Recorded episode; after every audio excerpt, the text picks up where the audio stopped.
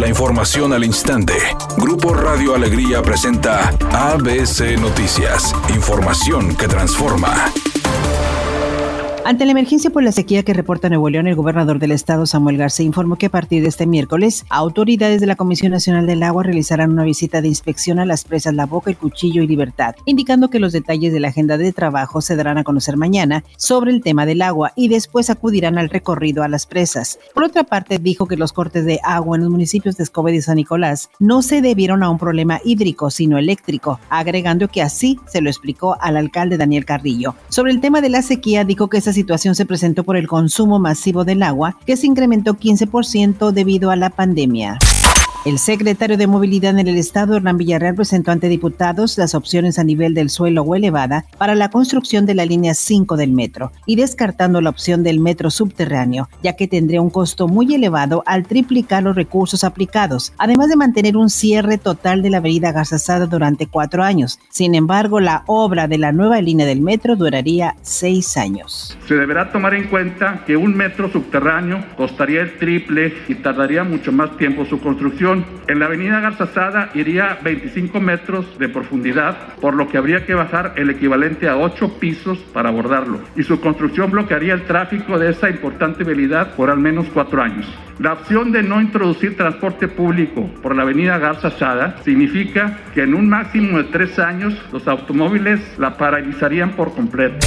Presidente López Obrador afirmó que la denuncia penal en contra del subsecretario de Salud Hugo López Gatel por las muertes que ha dejado la pandemia del coronavirus virus es una campaña de desprestigio, una politiquería, dijo. Reconoció que si fructifica esa demanda, él mismo podría ir a la cárcel. ¿Qué va a hacer el Ministerio Público, el juez? Que no es nada más este, el doctor Hugo, es el presidente es el secretario de salud. Todos iríamos a la cárcel, todos somos Hugo.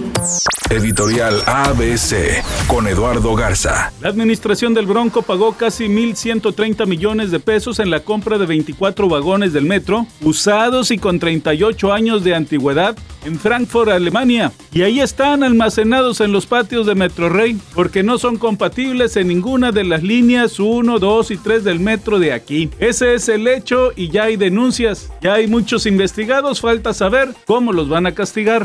ABC Deportes informa, el equipo de Tigres que hizo cuatro goles el fin de semana para ganar su partido, bueno, sigue manteniendo esa tendencia goleadora con Miguel Herrera. Hay que recordar que el torneo pasado fue el equipo que más goles registró. Además tuvo el campeón goleador con Nico el Diente López. Y ahora el equipo de Miguel Herrera en solo cinco partidos ya han hecho estremecer de nueva cuenta las redes. Así que el equipo de Tigres manteniendo ese paso goleador con Miguel Herrera.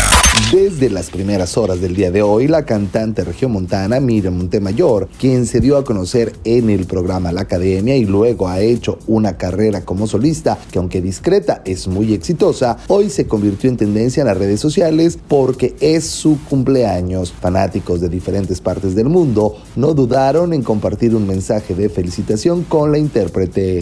Es una tarde con cielo despejado. Se espera una temperatura mínima que oscilará en los 10 grados. Para mañana miércoles se pronostica un día con cielo despejado. Una temperatura máxima de 20 grados, una mínima de 6. La actual en el centro de Monterrey, 18 grados.